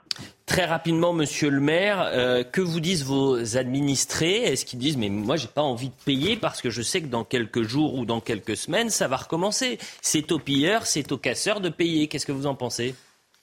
Mais Je suis entièrement d'accord. La, vidéosurveillance a, a permis de, de filmer l'ensemble des, pilleurs, des voleurs, des casseurs, et ils seront confondus peu à peu, un par un. Je sais qu'il y a déjà une vingtaine de cas qui sont à l'étude actuellement, mais j'ai demandé hier euh, symboliquement euh, au commissaire et je demanderai au procureur cet après-midi qu'on ait une centaine d'interpellés dans les mois qui viennent et mis en cause parce que ces gens-là doivent comprendre qu'on ne peut pas impunément venir casser et s'amuser comme ça. On n'est pas, pas chez Disney ici, hein, on ne peut pas s'amuser sur des manèges la ville n'est pas un manège, la ville est un endroit sérieux où des gens travaillent, investissent, vivent, et on ne peut pas se permettre de, prendre une ville comme ça à la légère, même si on est jeune, innocent et tout ce qu'on veut. Il n'y a mmh. aucune excuse, hein, aucune. Euh, euh, monsieur le maire, une dernière chose, toute dernière, vous étiez très en colère, je vous ai entendu chez des confrères, vous avez dit on était 30, policiers contre 300 émeutiers et vous avez ciblé le, ministre de l'Intérieur. Pourquoi? Bah, Parce que M. Darmanin, il est, il est responsable de la police, hein, et nous dire tous les ans je vous en ramène 8 ou 10, cette année on nous annonce 6 policiers nouveaux. Mais en même temps, j'en ai 9 qui partent, ce qui fait moins 3. Alors les policiers nouveaux, ce sont des jeunes sortis d'école.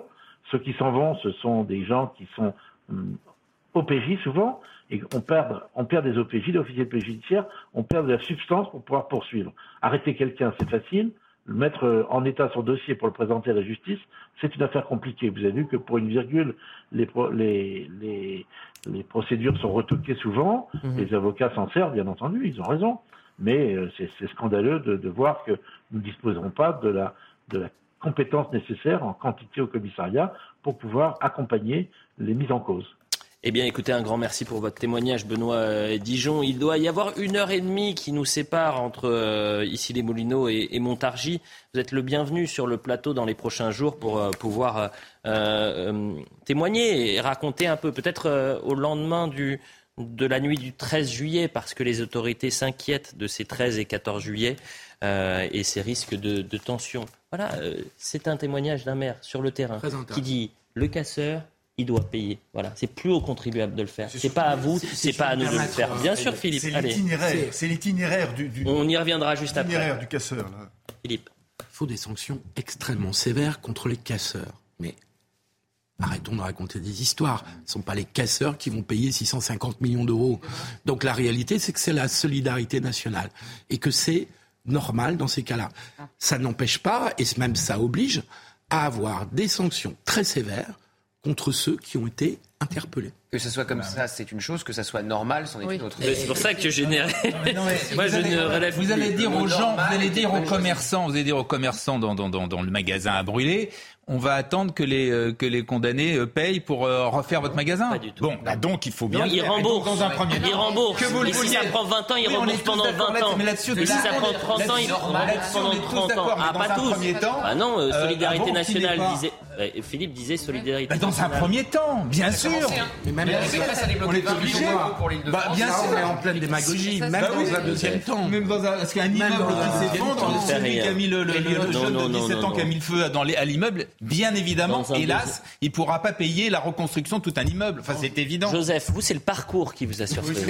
c'est le parcours du délinquant. Juste avant, à force de, de trouver normal ce type de solidarité pardon, nationale, on va avoir des mouvements anti-impôts comme il y a eu en Grande-Bretagne. je prends date, je prends date aujourd'hui. Je prends date aujourd'hui. J'en fais la parenthèse. Bien. Euh, le parcours est édifiant sur le regroupement familial. Édifiant. Mm. Cette question du regroupement familial, à mon, sens, est une question centrale. Est une question centrale sur l'immigration. Tant qu'on ne l'aura pas résolu, on n'aura rien résolu. À mon sens, on n'aura rien résolu. D'accord. Voilà. Et ça, euh, très franchement, euh, quand on voit le, justement le on ne sait pas, à la limite, on ne sait pas d'où il vient, on ne sait pas comment les, juges des affaires familiales ont pu, euh, ont pu le faire venir. Alors, le paradoxe, c'est que lorsque les policiers doivent remplir un dossier judiciaire alors là, ils sont vraiment, mais euh, leur, leur, euh, euh, ce qu'ils écrivent, oui, bien sûr, est passé, mais vraiment au, tamis. Hein, et lorsqu'il y a une décision aussi importante que le regroupement familial, ça, ça va tout de suite, évidemment, très vite. Charlotte Dornelas. solidarité nationale ou pas? Non, mais je, je rejoins absolument Joseph. Le problème, c'est qu'à force de considérer que c'est normal, euh, qui est un mot euh, quand même euh, malheureux, je pense. Là, en l'occurrence, il n'y a rien de normal. C'est-à-dire que c'est comme ça que ça fonctionne, en effet, parce que le temps, à la fois de récupérer l'argent, vous préférez certains légitime. seront pas solvables. Non, mais c'est pas légitime non plus. Au bout d'un moment, ça commence à bien faire. Les, les, les, écoles qui crament et les gens qui ne les crament jamais et qui en ont même pas à côté de chez eux, qui finissent par les payer, ça va bien en fait. Et donc, ce que vous allez obtenir, c'est exactement. Voilà. Donc, c'est pas normal ni légitime. En fait. C'est comme ça que ça fonctionne. Il faut reconstruire les écoles. Il faut bien reconstruire les écoles. Le contrat, faut arrêter les déjà pour commencer. Ah non, mais ça, on est tous d'accord. Non, mais, non, mais ça sortir des, comme ça des. Bah, non, mais, non, mais, c'est extraordinaire. Bien sûr qu'on est tous d'accord qu'il ne faut pas brûler les écoles. Et la deuxième chose. Mais c'est pas l'argument, c'est pas le, problème. Il faut bien reconstruire les écoles. Je vous rappelle qu'il y a, je vous rappelle qu'il y a quelques temps, il y a quelques temps, on avait des Gilets jaunes, mouvement qui précisément naît sur une absence de consentement à l'impôt, sur le mode ça commence à bien faire. Pourquoi? Parce que précisément l'école, l'hôpital, elles s'éloignent toujours un peu plus de chez eux. Donc faut bien reconstruire les écoles. Ah Ces gens-là, ils sont d'accord. Simplement de chez eux, elles s'éloignent. Et c'est eux qui, par ailleurs, c'est eux qui, par ailleurs, c'est eux. Bah, il y, a leurs enfants. Il n'y a plus hein. d'élèves. Il y a encore Il y a des écoles qui ferment parce qu'il n'y a plus d'élèves, bien sûr. Il y a. Non mais vous êtes d'accord que le service public légitimement, pour le coup, doit être le même pour tous les Français quand même. Oui, bah justement, oui. Bon, donc donc c'est bien le consentement à l'impôt, au fur et à mesure que vous allez voir s'étioler. Or, c'est la base d'un contrat social, le consentement à l'impôt. Bon, bah, voilà, c'est qu'il faut reconstruire, les, il faut aider les, les, les, les commerçants à reconstruire leur, leur, leur, commerce, il faut reconstruire les écoles. Et bah oui, il faut le faire. Mais ne savez pas le faire sur le long terme, il faut les reconstruire tout de suite. Attendez.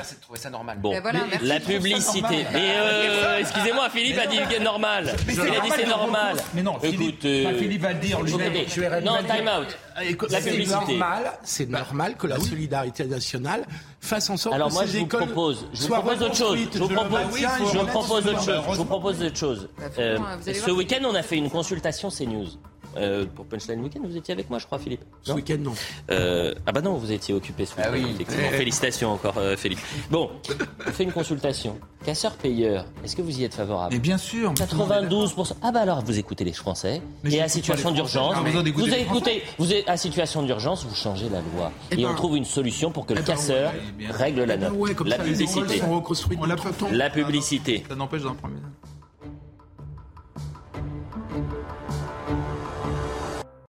10h30 sur CNews.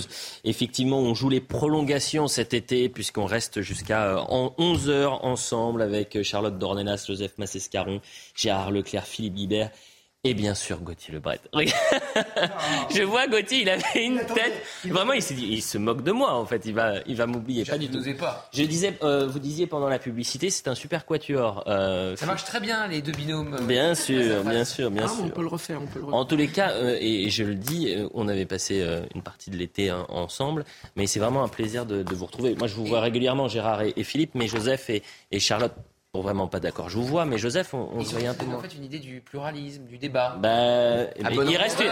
regardez, il reste, il reste très bien. Regardez, il reste, une il reste une place. Euh, oui, il peut, venir. Hein. Euh, était le, aurait pu être le bienvenu. Sainte-Soline. Alors vous me dites, mais pourquoi parler de Sainte-Soline maintenant? Sainte-Soline, c'était en mars dernier, ça n'a pas vraiment de sens. Pourquoi on va parler de Sainte-Soline? Euh, je le rappelle aux téléspectateurs, en mars dernier, manifestation interdite à Sainte-Soline avec euh, des éléments ultra-violents qui sont venus pour casser du flic. Il faut le dire comme ça, du gendarme, pardonnez-moi. Avec des scènes d'une violence inouïe. À l'époque, je me souviens qu'on avait pu traiter cette information, on parlait de guérilla rurale. Ça s'est passé en deux actes, et lors du premier acte, au sortir du premier acte, Gérald Darmanin parlait de écoterrorisme. Bon, la Ligue de défense euh, des droits de l'homme, la LDH, a euh, communiqué un rapport de 150 pages avec des observateurs qui étaient sur le terrain.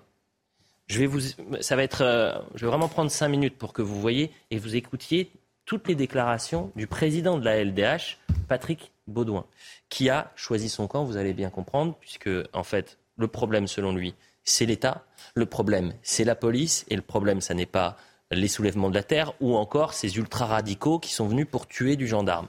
D'abord le sujet et ensuite on en parle.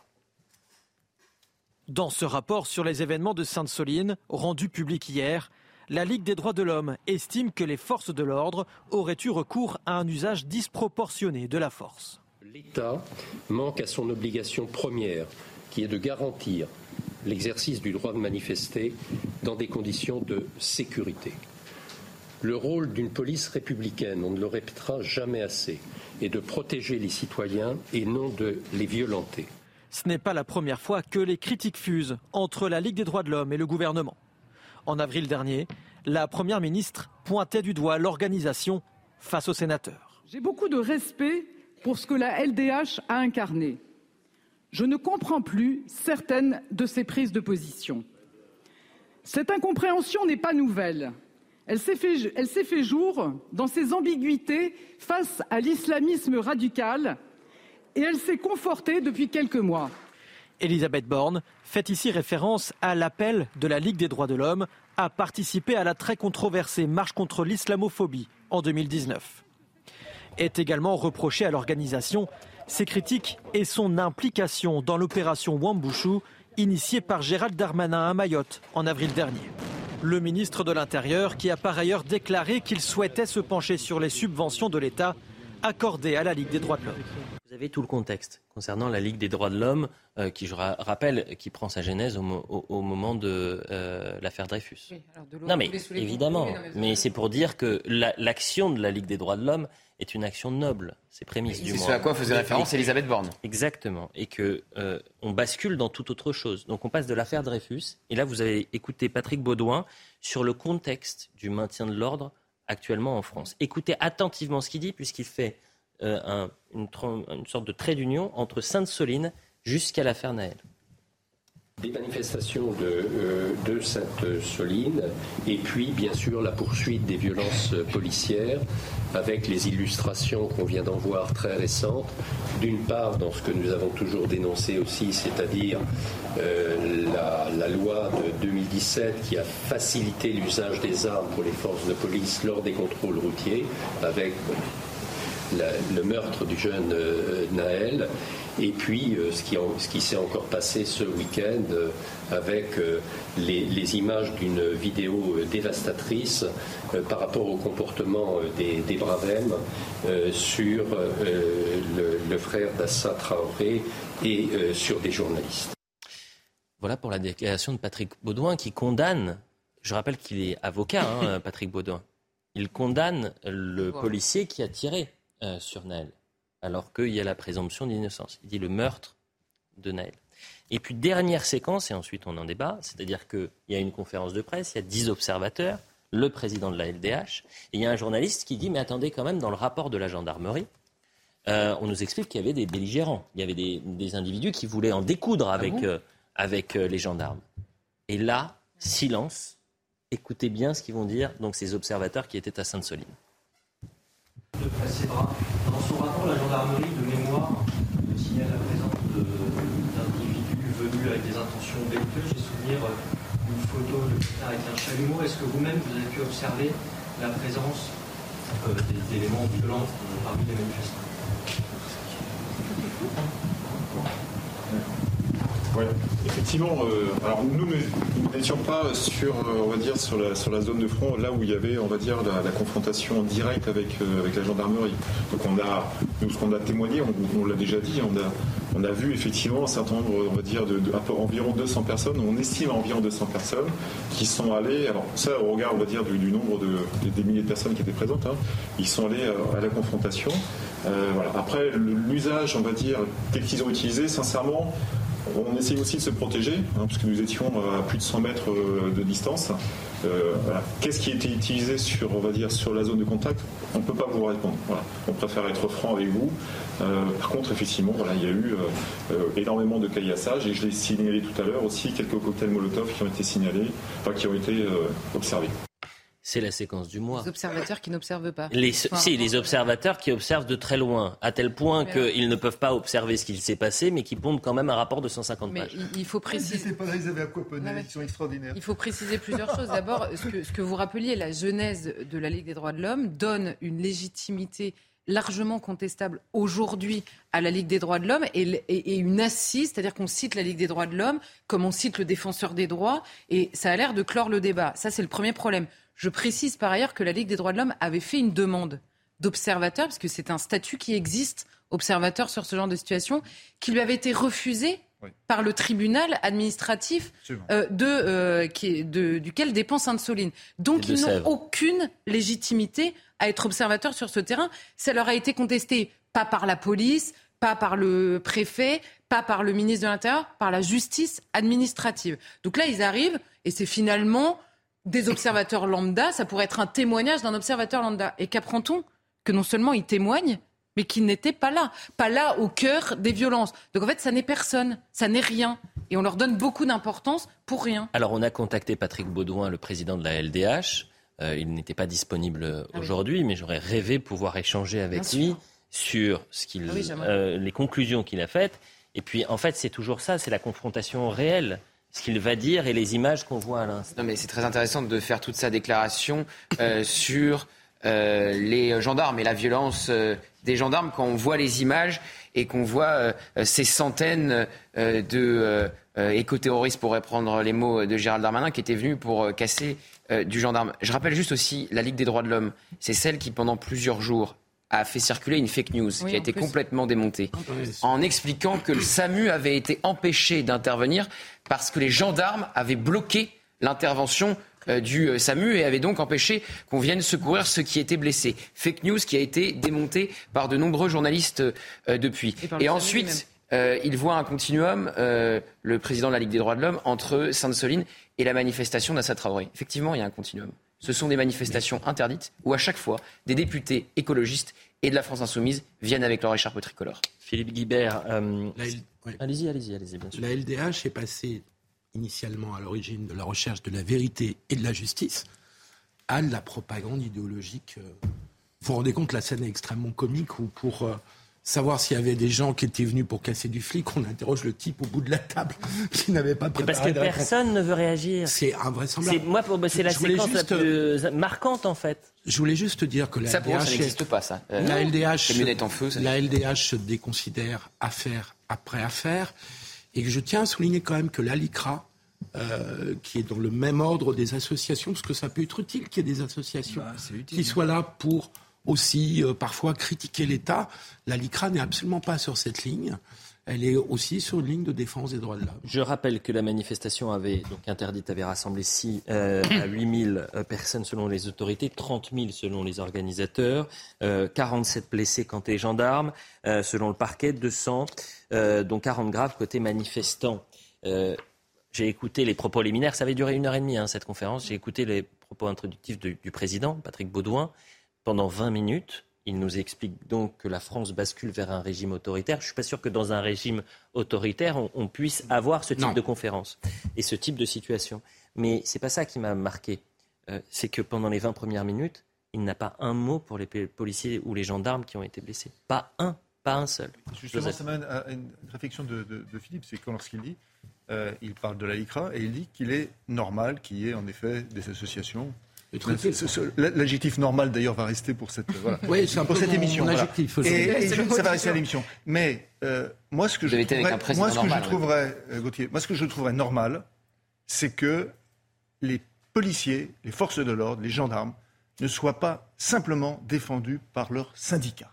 Hmm. Parce qu'à force de s'habituer à ce qu'ils soient défendus par leurs syndicats, on s'habitue à quelque chose qui est dangereux pour l'ordre républicain. J'ai l'impression que c'est en train de changer quand même.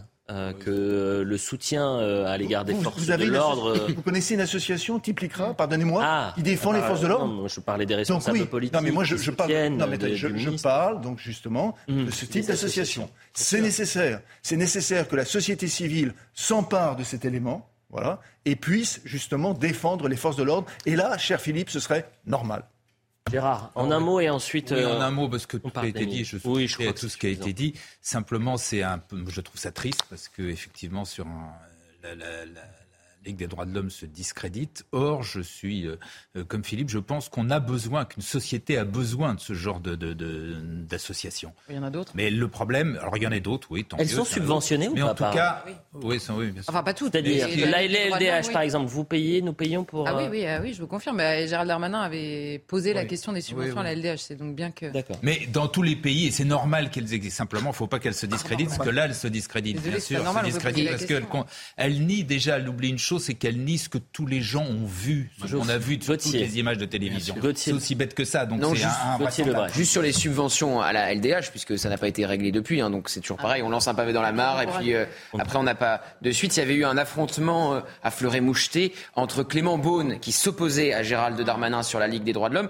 et ce qu'avait déclaré Elisabeth Borne au Sénat semblait donner raison à Gérald Darmanin et tort à Clément Beaune, sauf que depuis, bah, on n'a pas de nouvelles. Vous imaginez un voilà ce qu'on pouvait dire. les euh, bah, alors, alors, ah oui, on l'a imaginé puisque euh, ça a été ah envisagé par le ministre de l'Intérieur. C'est très intéressant. Pas les... Non mais euh, Gérard dit, imaginez un gouvernement qui prive la LDH de subventions Politiquement, ce serait compliqué. Non. Médiatiquement, ce serait compliqué. Faites un sondage politiquement, électoralement, ce ne sera pas compliqué du tout du tout. je, suis pas, bah. je ne défends pas les régimes autoritaires et donc je pense qu'il est normal qu'il y ait des associations comme ça. Simplement, quand elles, quand elles, font, quand elles se trompent à ce point, il bah, faut bien évidemment le souligner. Non, mais il y a une dérive de la SDH, donc à partir du moment où il y a une association qui change complètement. il faut réagir C'est normal qu'il y ait des subventions aux associations. Déjà, ces subventions sont être par les Français directement. Ce mot va rester. Hein. Non, mais exactement. Normal. ça pourrait être fléché par les Français directement. Oui, oui, oui. Non, mais, mais non, mais en fait, vous considérez normal ce qui peut être une question de débat. Vous êtes d'accord Donc, la question des subventions, déjà, peut être posée. En plus, la question des subventions à la LDH que vous jugez vous-même problématique se pose doublement. Je, non, je pense que ce, ah, je ne suis pas pour la remise en cause de ce genre d'association. Ah d'accord, donc, euh, donc la LDH peut faire ce qu'elle veut, c'est pas grave, on la paye non, quand même. Bah, elle peut pas faire ce ah, qu'elle veut, bah, il faut contester. Pas regarder ce qu'ils viennent de faire. Des, bah, quand elle dit des horreurs, comme quand elle dit des, des erreurs et des... Bah, quand des, elle fait... Vous avez fait un lapsus révélateur, vous avez dit horreur, vous avez dit horreur, Gérard. Oui, même des horreurs, parce qu'il y a certaines choses qui sont des horreurs. Dire effectivement, de ne pas dire, euh, voilà, il y a des choses qui sont totalement En quoi En quoi En quoi Parce que moi j'aime euh, voilà, j'aime les contre-pouvoirs, j'aime les... Voilà pourquoi les gens qui, nous écoutent, ils apprennent qu'ils subventionnent ce type d'association En quoi c'est normal ce qui serait normal, ce qui est tout à fait normal, c'est qu'elles aient des adhérents et que ces adhérents les subventionnent. Voilà ce qu'on pouvait dire. La LDH, des subventions Voilà ce qu'on pouvait dire sur la, la, Ligue des droits de, de l'homme et Sainte-Soline. On va euh, terminer l'émission comme on l'a commencé et en parlant d'Émile. Merci d'être avec nous, Eric Meunier. Euh, vous êtes euh, un ancien secouriste je le disais depuis samedi, euh, euh, Émile, et, c'est vraiment euh, tous les Français qui, s'inquiètent de cette situation, qui s'étonnent, qui se disent mais comment se fait-il qu'Émile n'ait pas été retrouvé? L'ancien secouriste que vous êtes, quel regard il porte sur les 72 dernières heures? C'est une situation qui est complexe parce que quand on fait un secours en montagne, on a une saisine et on sait à peu près où on va, un lieu, un établissement, une direction, un sommet et on a une logique euh, soit d'escalade, soit de randonnée avec, euh, avec des adultes qui partent. Là, euh, la complexité, c'est que ça se passe à un endroit qui n'est pas vraiment en zone montagneuse. Euh, ça reste un, un hameau avec euh, plein de petites succursales, des vides sanitaires, des sous-sols, des gouilles, quelques canyons à côté, une zone géomorphologiquement un peu différente, géologique, pardon, je cherchais mes mots, qui est un peu, un peu complexe parce qu'il y a plein de, de, fissures et de failles. Et aujourd'hui, on a mis énormément de monde tout de suite. C'est ce que l'on fait dans une avalanche quand on a aucun, euh, aucun signe et on n'a aucune information sur combien il y a de personnes, etc. On va mettre beaucoup de monde, on va tout de suite faire des ratissages et après, plus on va chercher des indices euh, et, des, des, endroits où on peut aller chercher et affiner. Mhm. Et au fur et à mesure, on va, on va changer le dispositif et on va, et on va s'adapter.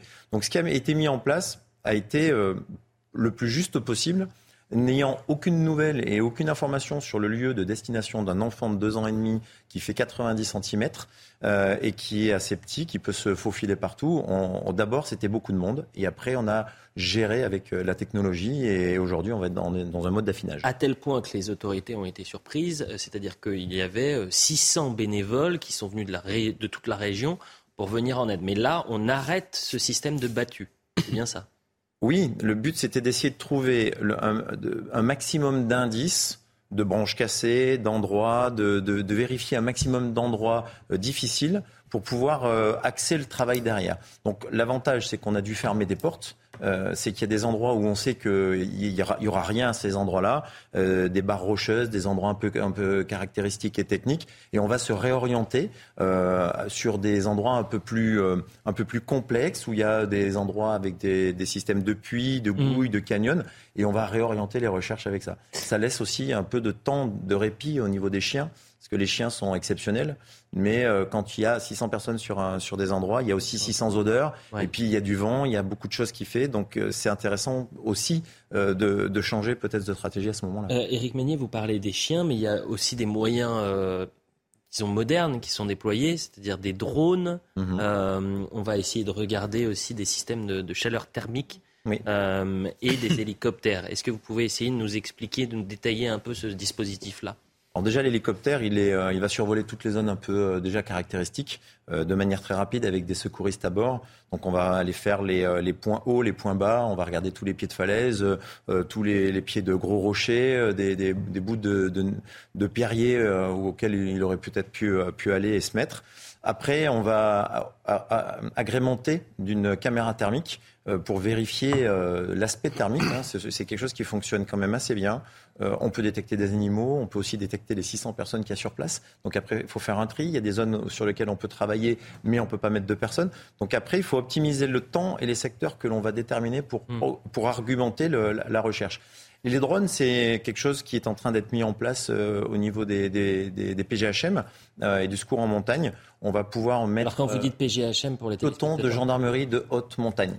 Euh, il y a euh, trois organismes qui font du secours en montagne en France. Il y a les gendarmes, il y a les CRS, il y a les pompiers. et tout ça, ça s'accorde à essayer de travailler sur des nouvelles technologies. Et ces nouvelles technologies, c'est aussi des drones parce qu'on peut les transporter facilement dans un, hélicoptère, on peut aller travailler à un autre endroit. Quand il fait mauvais, on peut quand même survoler des, zones, on peut l'envoyer euh, dans des, dans des petites euh, grottes et on peut le munir soit de petites caméras thermiques, pas encore, mais aussi de détecteurs de recherche de victimes en avalanche.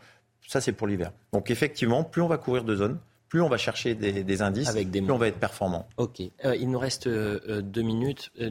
une question sur Émile, il fait 1m, 90 cm, 1m 90, oui. Ok. Euh, euh, comment vous arrivez à différencier avec vos moyens si c'est un, je sais pas moi, un, animal qui fait cette taille-là ou justement vous allez réussir à, retrouver Émile Sibou C'est toute la complexité. Je pense qu'il y a déjà eu des, des traces thermiques qui ont été trouvées. Il a fallu aller là-bas. Après, on voit très bien la rapidité d'un animal qui va s'enfuir dans la, euh, au niveau de la thermicité. Donc, euh, ben, on, on, enlève et on essaie d'éliminer des zones mmh. pour essayer de travailler uniquement sur les zones les, les, plus favorables sur lesquelles on, a de plus de chances de, de récupérer Émile. Euh, j'ai commencé l'émission en disant, évidemment, plus les heures passent, plus l'espoir rétrécit. Ça me nuise. En revanche, il y a toujours l'espérance. D'expérience, est-ce que vous avez déjà vécu des, des situations, disons-le, miraculeuses, où euh, pendant 3-4 jours, vous cherchiez quelqu'un et vous l'avez retrouvé euh, en vie. Oui, ça s'est déjà effectué, bien sûr, et c'est aussi pour ça qu'on met du sens à, notre travail, parce qu'on sait que tant qu'on n'a pas retrouvé la personne, on ne sait pas dans l'état dans lequel elle va être. On a retrouvé des jeunes euh, rescapés de la Vanoise qui avaient fait les dômes de la Vanoise il y a quelques années, ça avait fait la couverture de VSD. Euh, on, les a trouvés quasiment une semaine après, euh, sans eau, sans avoir à manger. Ils s'étaient débrouillés tout seuls. Euh, on a retrouvé il n'y a pas si longtemps que ça des gens dans une forêt en Équateur, dans, en Amérique du Sud. on a retrouvé des gens coincés dans des, dans, des avalanches au bout de 3, 4, 5 heures. Ils avaient un environnement autour d'eux qui était intéressant. Il y avait une poche d'air, il y avait des choses. Donc on, on peut euh, supposer, et on est en droit d'espérer qu'il se retrouve à un endroit coincé avec un peu d'eau à côté et qu'il se soit arrêté là. C'est encore possible. Eh bien, écoutez, que l'espoir perdure. Et merci beaucoup. Euh, merci à tous les, secouristes, qu'il faut saluer le, travail de tous les secouristes, donc du peloton de gendarmerie de, haute montagne dont vous faisiez partie. Merci beaucoup, euh, Éric Meunier. Merci à tous les, les cinq. C'était une émission euh, animée, des bons airs d'été. Merci à Valérie Acnin qui a préparé cette émission ainsi que Tancred. merci aux équipes en régie, la programmation. L'info se poursuit sur CNews. À ce soir pour l'art des produits.